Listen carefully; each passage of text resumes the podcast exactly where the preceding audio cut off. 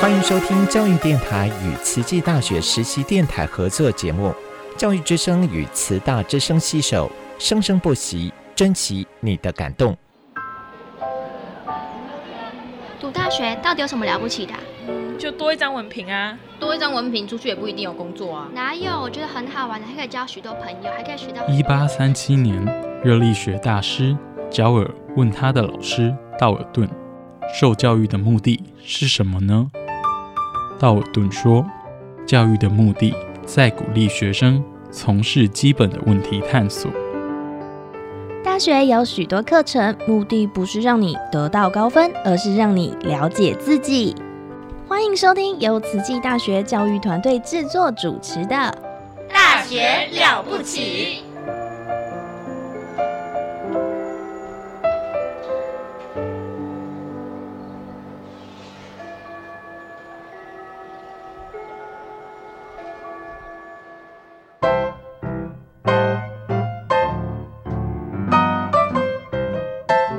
家好，欢迎来到趣谈秀。Welcome to the Chit Chat Show with Jenny. This is a program where we chat to TCU students and staff about their life or learning experiences in English. 希望这个节目可以用英文让大家更认识慈大的师生，and perhaps learn something new. So tune in.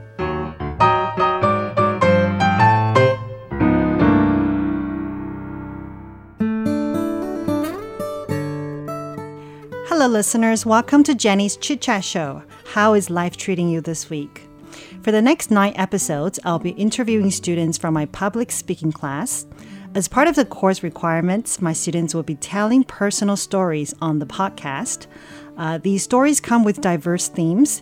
They're about life experiences that have made my students who they are today. Uh, there are stories about courage, transformation, regrets, or healing. And I like to think of myself as someone who listens to stories or a story collector. Today we have Anna Marie with us. Uh, so say hi to everybody, Anna. Hi, I'm glad to be here. hi, hi, Anna. Welcome to the program. So Anna, um, as you can tell from just Anna saying hi, uh, Anna is not Taiwanese. Uh, Anna, can you tell us about yourself, where you're from? Uh, I'm from Ukraine, Odessa, uh, and um, I am um, a second year student of digital media and technologies. Uh, So you've been in Taiwan for about two years so far. One and a half. One and a half. Okay. So you know a little bit of Chinese? Um, no. No. yeah. Okay. So prefer you prefer English then? Yes. If you see Anna speak English to her. Okay. So um, Anna, do you have a Chinese name? Mm, yeah, it's uh, Jiang Qiuyin. Jiang Xiuying. Okay. So it's a very, uh, I was uh, ch- chatting with Anna, this is a very Taiwanese uh, uh, Chinese name. If people just see your Chinese name, they would really assume you are Taiwanese. Okay. So, um, so you're from Odessa, Ukraine. And um, how did you get to know Tzu Chi University and the, the program DMT? Uh, when the war uh, had started, uh, I was uh, uh, trying to find a way to flee. And uh, back then, my Taiwanese boyfriend uh, actually introduced me to Tzu and uh, suggested to try my, my best to join it. Oh, okay. So um, you came here after the the war uh, of Ukraine and, and Russia, and um, so been here an, uh, a year and a half, and because of your boyfriend. How did your boyfriend know about Tzu then? Have you ever asked him? well, now when you're asking about it, I'm thinking, no, I never actually asked uh, Okay. them. But uh, back then, he introduced uh, like a very kind environment that will help me to heal from the Okay. uh, from the war. yes, yes, yeah, yeah. From the from the uh, yeah from the, the whole journey as well. Okay, I see. So you're from Odessa. Can you tell us where is because um. I, I would assume that our listeners don't know uh, Ukraine very well. Can you tell us where where is Odessa? Uh, Odessa is uh, south of the country. It's a Black Sea seashore. A coastal city.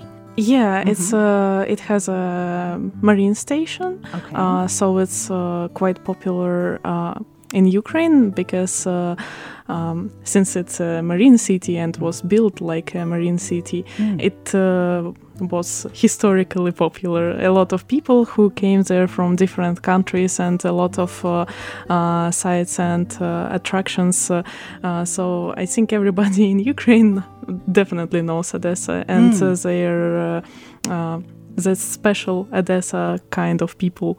Okay, okay. So, uh, would you is so uh, Odessa is a big city, big marine city. Yeah. Is it the second or the third biggest city in Ukraine? I am afraid to make a mistake, but I think it's five. Oh, the fifth. Okay, the fifth big city. Okay. So, um, and marine city. And so, what kind of people would reside uh, in Odessa then? Well, actually, we are famous for our um, our character Okay. uh, because um, everybody is thinking of Odessa citizens as uh, funny people uh, Funny who is uh, yeah very has a very light uh, relationships with life. Let's say. Okay. Okay. Yeah, and Sure. uh, also we are. It's a again, it's a marine city, so um, a lot of uh, people from different uh, cultures and different, uh, um, or a lot of people from different origins lives here, Okay. and uh, you can hear. Again, a lot of languages, uh, like uh, my mother language is uh, Russian, uh, um, also Ukrainian, Bulgarian, Greeks, Jewish people, all of them. Okay, so uh, because it it is a marine city, so a, um, a lot of trading, a lot of trading from historic times, and uh, today, uh, very famous uh, tourist attraction city.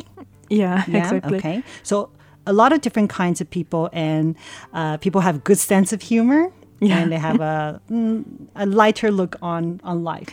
Yeah, I, Okay. I gotta say that uh, friends uh, among Ukrainian students that I made uh, there, I, I think a lot of them I actually approached me because they heard that I am from Odessa. oh, okay. Do a lot of people go to Odessa for vacations? yeah, Yeah, so like uh, you know, seasonal vacationers.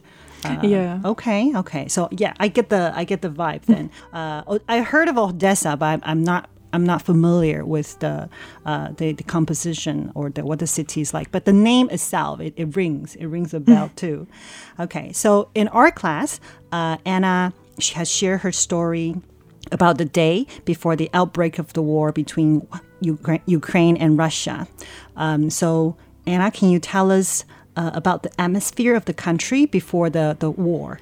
Uh, well, not so long time before the war actually started, we had some news uh, in the media, like uh, something about British intelligence uh, reported that the Russia will start war soon, and I gotta say that mm, in in my surroundings, no one actually believed that, and Okay. uh, especially I was uh, uh, I was against the idea, and uh, I was uh, the one convincing my panicking friends that. Uh, there will be no war. No, no, no, it's not gonna happen. And uh, I think uh, uh, the thought was on people's mind uh, back then, but uh, nobody actually believes that it will be true. Okay, okay. So that's generally in the South, uh, that was people's attitude.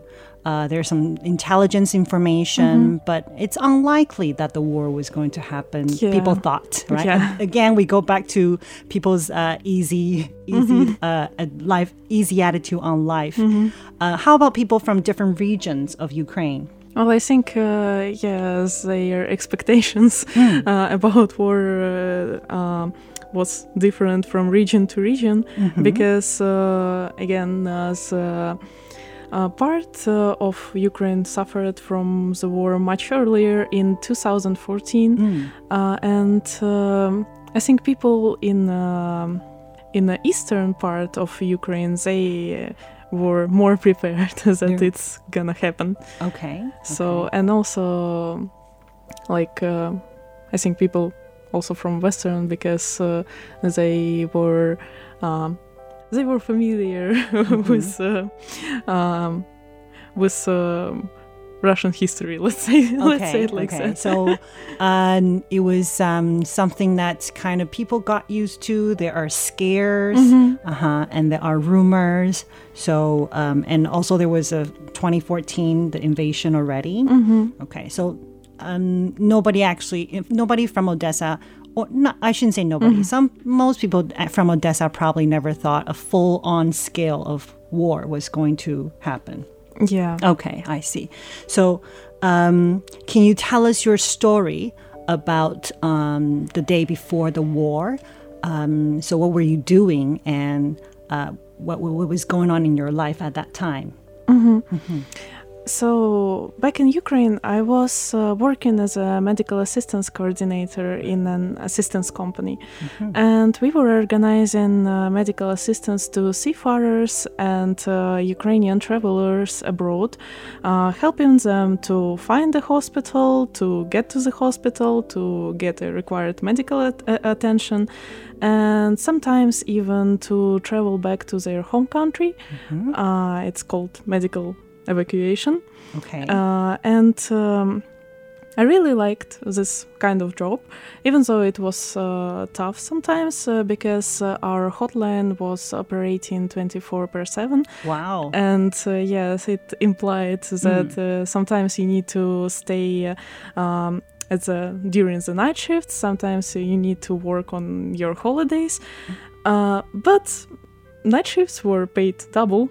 okay. So, Mhm, uh, I was that one crazy person who stayed in office uh, for the 12 hours uh, Uh-huh. uh, during the nighttime, and uh, I had my benefits. uh-huh. I had my benefits, so it was quiet, Mm-hmm. uh, and uh, there was no one in the office uh, besides me and the security guard, uh, and uh, there was not so many phone calls, uh, but more paperwork. okay. And um, however, Mm-hmm. there was one particular uh, security guard uh, who always ruined the poetic calm of my night duty. Okay. and um, he had a habit of uh, slamming the doors.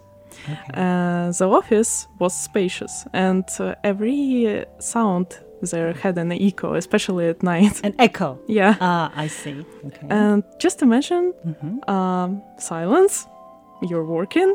Even worse, if you're on a phone. And at this time, Igor, that was his name, Igor. Mhm. uh, h- he's making rounds and uh, slamming doors in a building. As he was being paid for loudness, we had fights regularly uh, during this topic.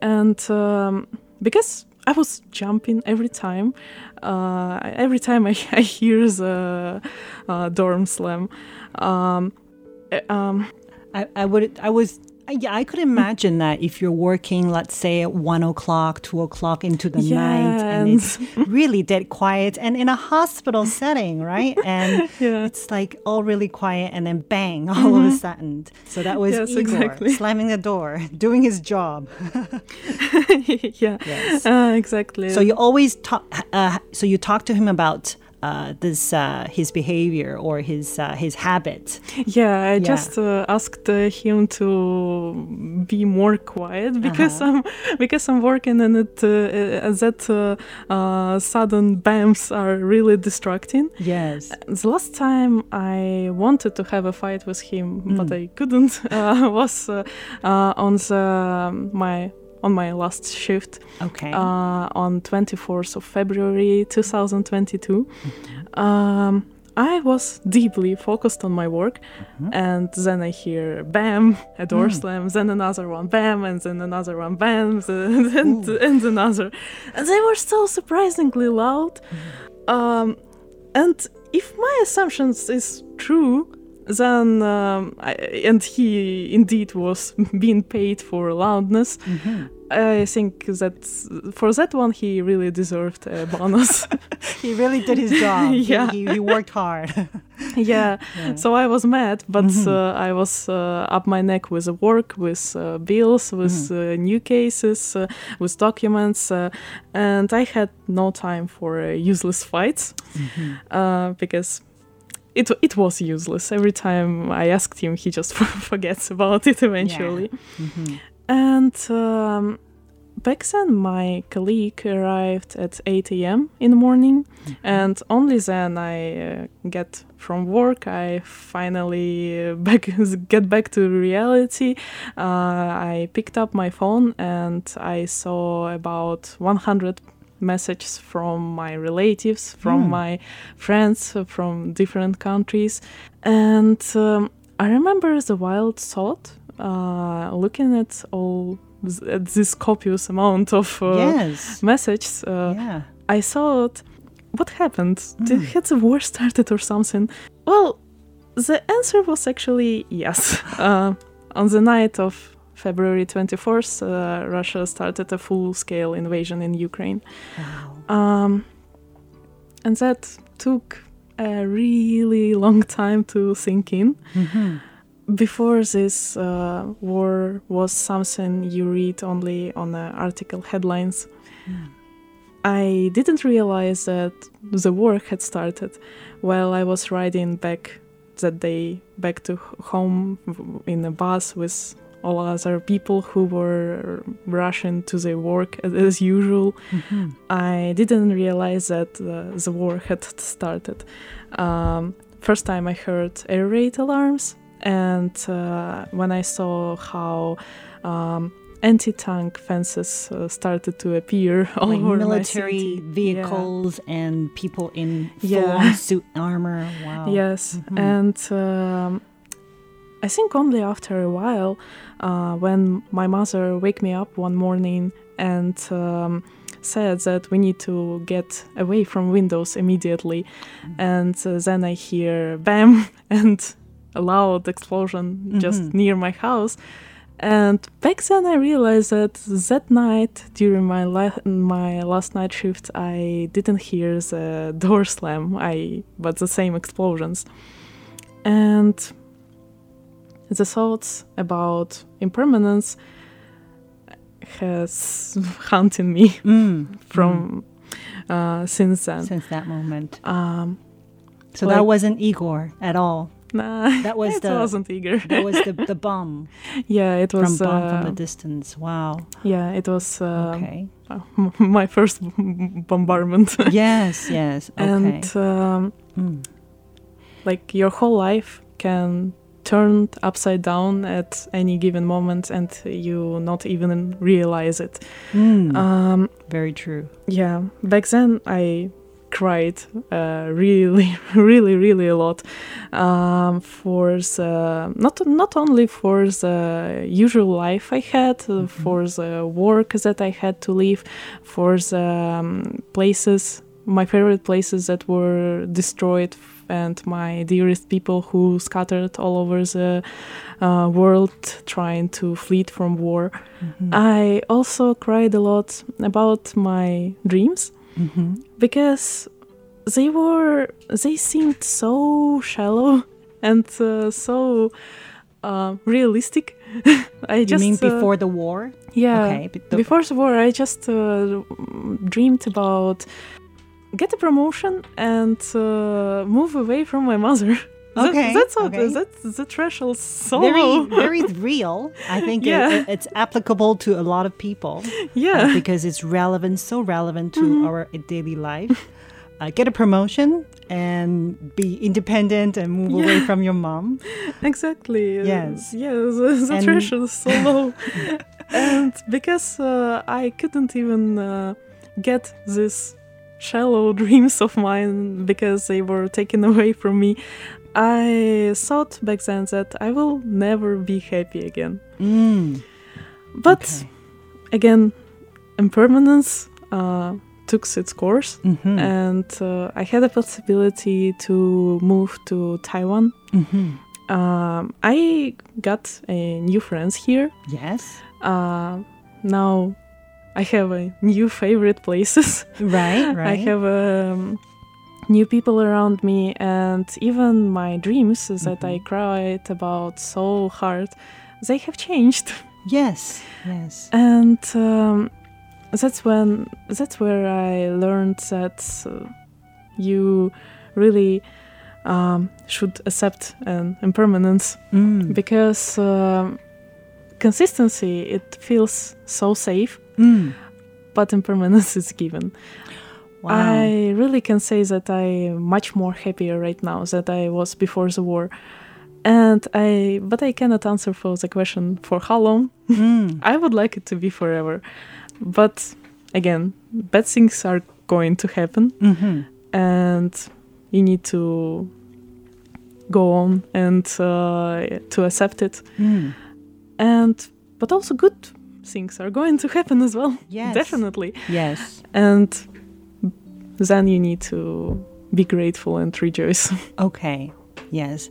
Um, I think what we what you said is really profound. Consistency feels very safe, but impermanence is is given, and uh, it's not something we can ask for or we can turn it down. Yeah, it's always just going to uh, hit you in the face, and when you're least expected, right? Okay. Um, so um, that sense of consistency. Uh, so you think you found that in, in Taiwan right now?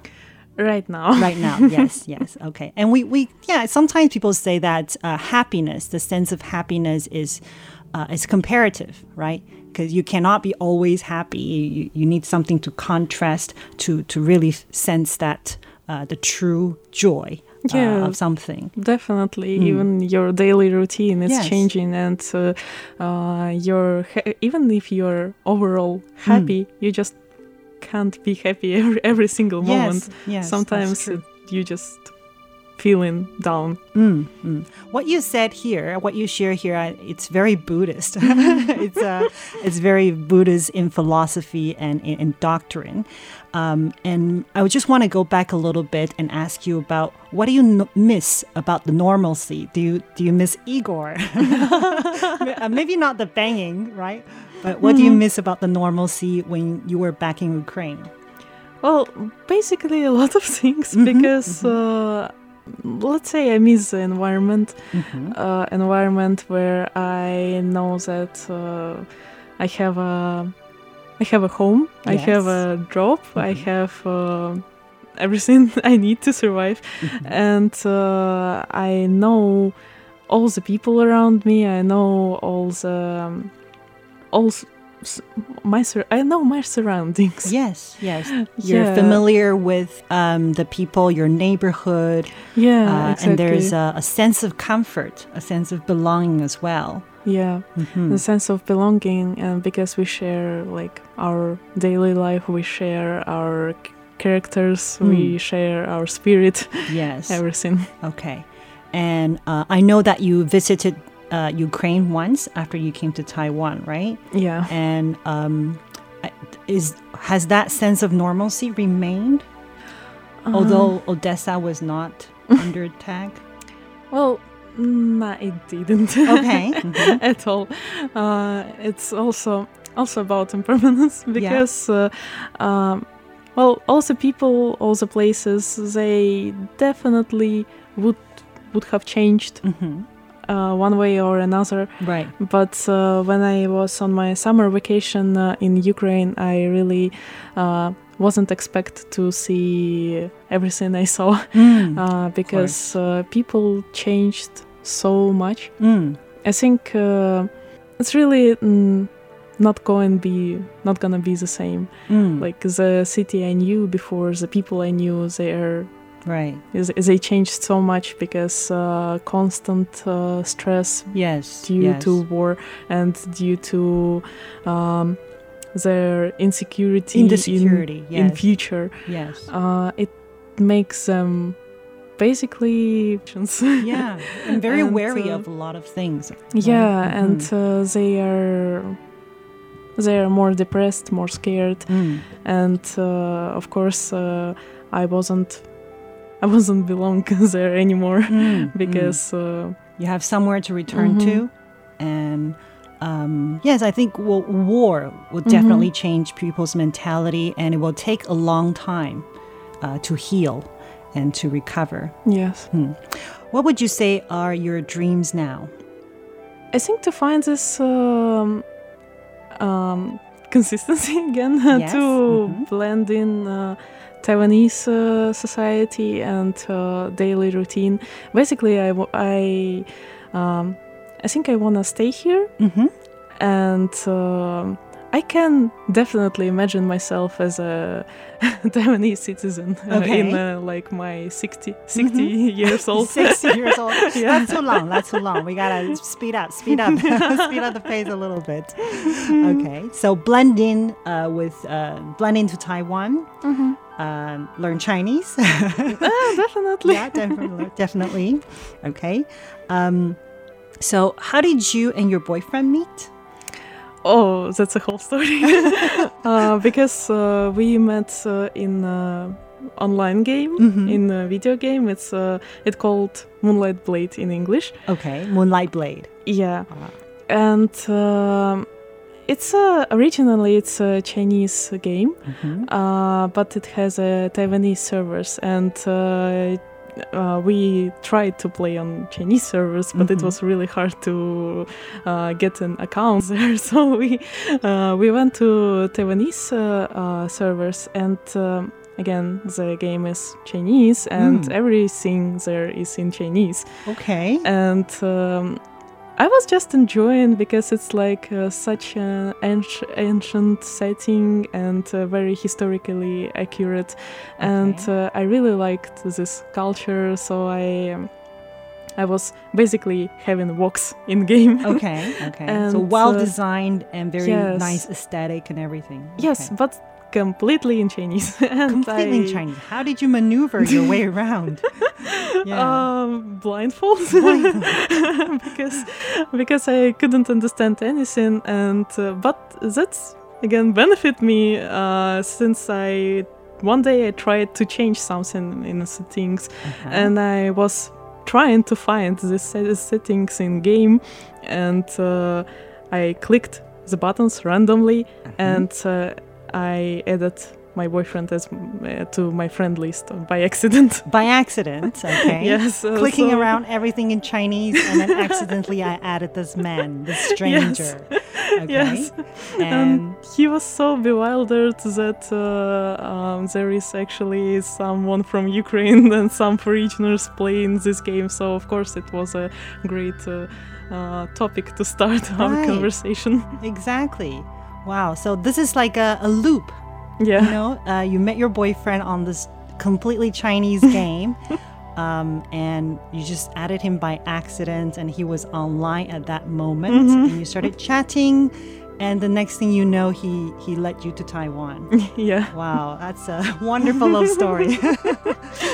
okay. Thank you. So, um, if you could summarize your experience or your story into a quote for our listeners, what do you think it would be Um, to accept an impermanence. to accept impermanence? Yeah, Mhm. because I think uh, if you have uh, such, if you, if you are ready for a change, no Mhm. matter good one or bad ones, um, it will make your life generally easier. Mhm. Because I think if uh, I had a mind, such a mindset back then, it would help me go through the ne- all the negative experience. Yes, yes, absolutely. I think what you said here is truly very Buddhist again, because I'm Buddhist and I can tell you uh, by heart that uh, that is exactly what uh, Buddhism teaches us about uh, when we face adversity or when we when we're in a on a sm- smooth path.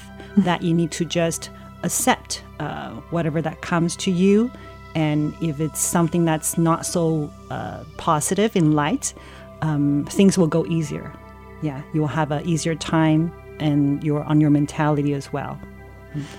Yeah. thank you so much anna for coming and share your experience with us. Uh, has been uh, wonderful and I, I learned a lot truly learned a lot. So thank you listeners and we hope you tune in again next week